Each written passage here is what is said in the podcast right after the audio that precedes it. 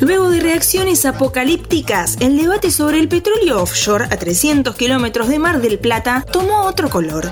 Argentina vuelve a discutir las oportunidades y los desafíos que implica producir petróleo en el mar. ¿Puede haber consenso en el país de la grieta? Alta tensión. Muy buenas para todos y todas, bienvenidos a Alta Tensión, el podcast sobre energía de interés general. Hoy volvemos a sumergirnos en las aguas del mar argentino para hablar de la exploración offshore en nuestro país. Pero antes, tenemos que hacer un poco de memoria.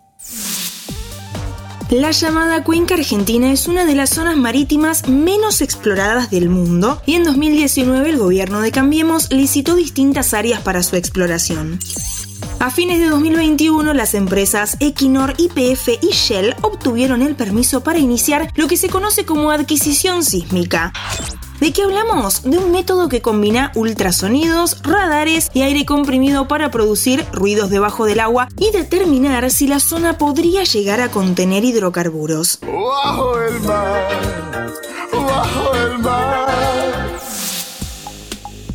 Aunque no se aprobó ningún tipo de actividad de extracción y la prospección sísmica de las áreas CAN 100, CAN 108 y CAN 114 se lleve a cabo a 300 kilómetros de la ciudad de Mar del Plata, tan lejos como capital federal, la polémica no tardó en estallar. La desinformación dio lugar a protestas por parte de grupos ambientalistas y Greenpeace fue un poco más lejos con un desfile de gente en traje de baño en Petrolada. Varios meses después, el 30 de mayo del 2022, comenzó la audiencia pública convocada por el Consejo Deliberante del Partido de General Pueyrredón para debatir el impacto de la exploración offshore con diversos actores sociales, económicos, ambientales, sindicales y académicos. Durante la primera jornada aportaron su punto de vista 64 oradores de un total de 660 que participarán de la discusión. Entre los principales argumentos a favor del desarrollo exploratorio figura la escasa probabilidad de derrames y contaminación visual, la oportunidad potencial de producir decenas de millones de barriles de petróleo contribuyendo a la economía nacional y la necesidad de destrabar la disponibilidad de divisas para avanzar en el camino de la transición energética. La generación de empleo no es un detalle menor. Según Manuel García Mancilla, titular de la Cámara de Exploración y Producción de Hidrocarburos, solo el desarrollo de un bloque offshore puede generar ingresos públicos por 32 mil millones de dólares y alrededor de 100 mil puestos de trabajo. El petróleo offshore existe hace más de 100 años y de hecho Argentina tiene operaciones muy importantes en el sur, en la provincia de Tierra del Fuego. Alrededor del 17% del gas que consumimos viene de ahí y esos pozos nunca registraron accidentes relevantes. Pero como ya dijimos en alta tensión, el debate llega tarde. ¿Por qué los funcionarios no explicaron en su momento las características del proyecto para informar a la población y evitar el miedo a que la feliz se convierta en una zona de sacrificio?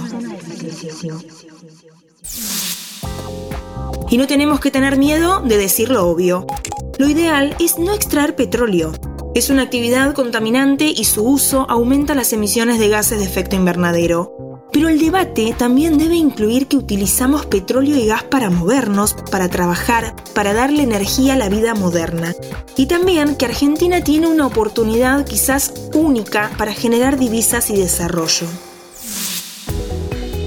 Lo dijimos y lo volvemos a decir la decisión de producir petróleo en el mar o en cualquier otro lugar del país necesita de cierto consenso, de razones claras y una dirección firme.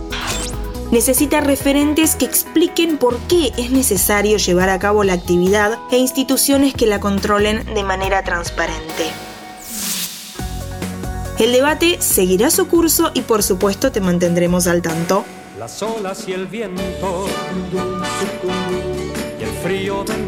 soy Antonella Liborio y te espero en el próximo capítulo de Alta Tensión.